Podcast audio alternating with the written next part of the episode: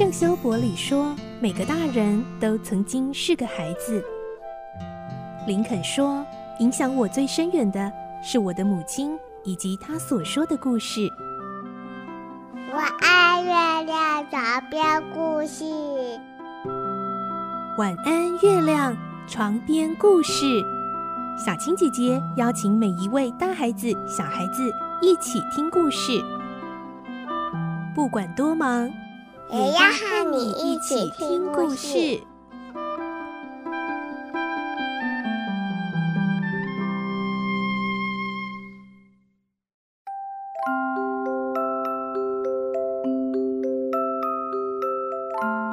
晚安，欢迎你和我们一起听故事。我是小青姐姐，我们继续来听《怪盗与名侦探》，今天是第二十六集的故事了。今天我们会听到福尔摩斯，他怀疑呢，拥有那些小石榴石的女人就是金发美女，于是呢，一路跟踪来到了一间公寓。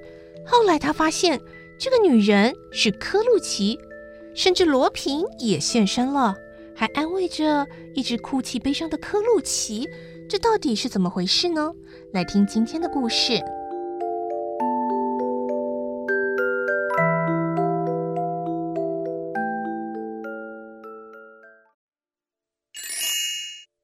怪盗与名侦探》二十六集《悲伤科路奇》。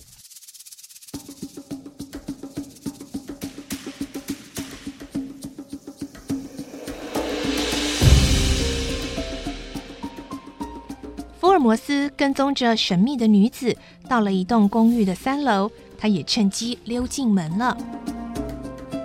这里面是灰灰暗暗的走廊，两旁有很多门，可是好像没有人住，房门是敞开的，只有走廊尽头的那一间有亮着灯。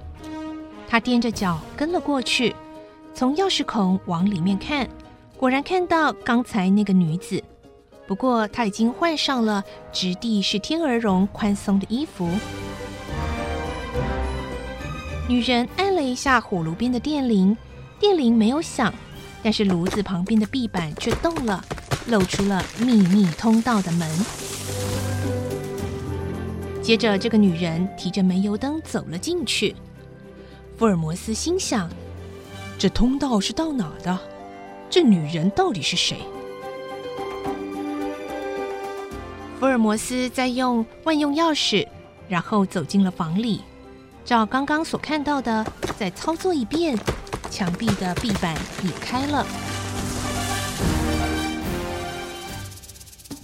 他蹑手蹑脚在黑暗中前进，忽然他感觉好像碰到了软软的东西，他点亮一支火柴一看，是很多女性的衣服。哦，这里是更衣室啊！他挪开了衣服，继续往前。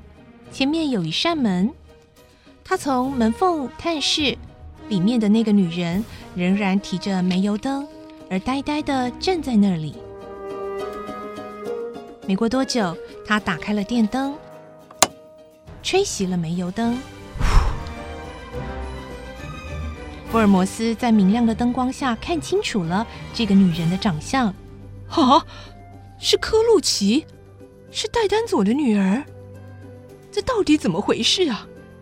福尔摩斯还以为他一路所跟踪的是金发美女，结果竟然是褐色头发的柯露奇。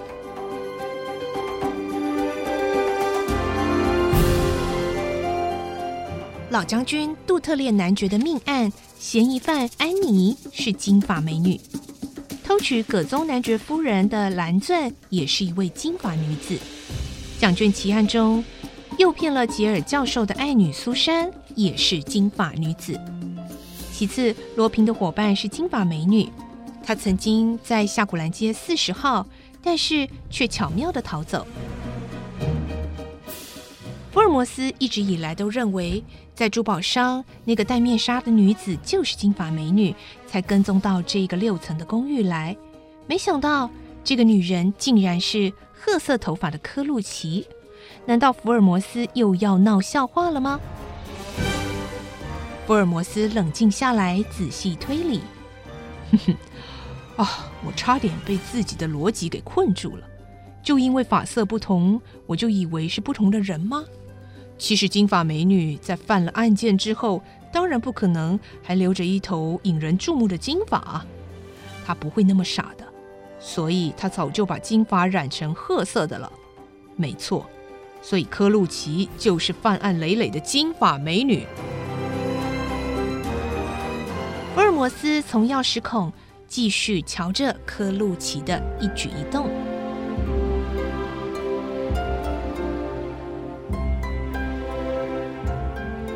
柯露奇坐在椅子上，两手撑着头，一动也不动。没多久，竟然开始掉下了一颗一颗豆大的泪珠。为什么她会这么悲伤呢？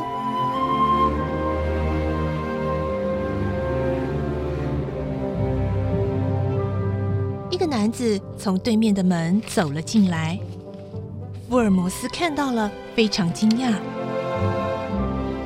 哈！是罗平，就是在老建筑师面前自称马克奇贝蒙的罗平啊。罗平走到了克鲁奇身边，轻轻握住他的手，然后说：“克鲁奇，我真心希望你过得幸福。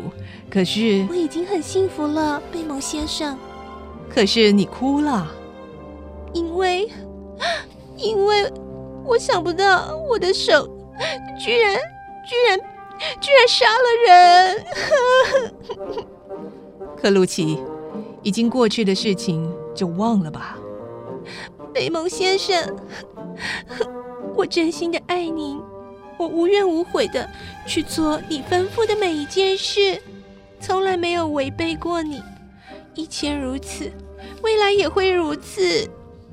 对不起，克鲁奇，我是个坏蛋，把你也拖累了。五年前，我用贝蒙的假名认识了您的父亲和你，不久我就爱上你了。但其实我是……我早就知道了。不过，虽然知道您的真实身份，我还是无法不爱您。不管是多大的苦，我都愿意承受。但是克鲁奇，又有危险到眼前了。啊？什么危险？福尔摩斯。找到我头上来了，真的？那个英国的名侦探吗？嗯，在前两天叫葛尼玛到餐馆来找茬的就是他，昨晚带着警察包围夏古兰街四十号的也是他。嗯，不但如此，我的手下杰尼也被他抓到了，就在四十号的地下室。是我叫杰尼去的。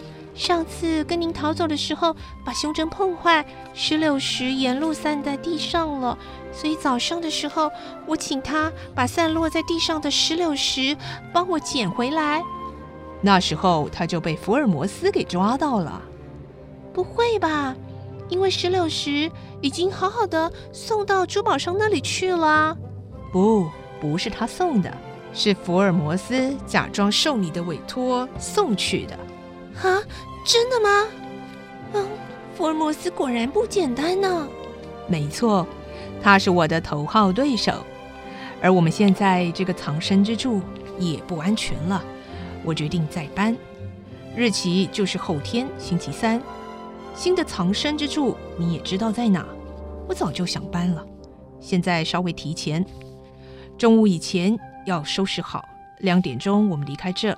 在那之前，不要被人发现了，不然会有危险的。你得小心，不要出门。我先走喽，你也多注意哦。哦，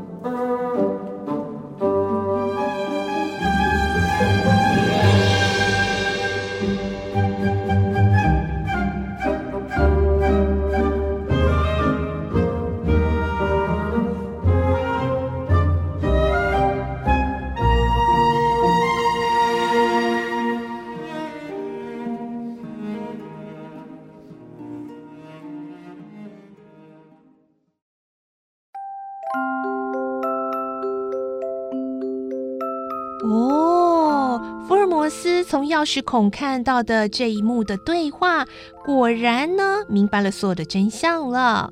是不是让你也觉得哇，原来是这样啊？好，明天呢，我们再继续来听《怪盗与名侦探》的继续接下来的情节喽，越来越精彩了。到底事实的真相是如何呢？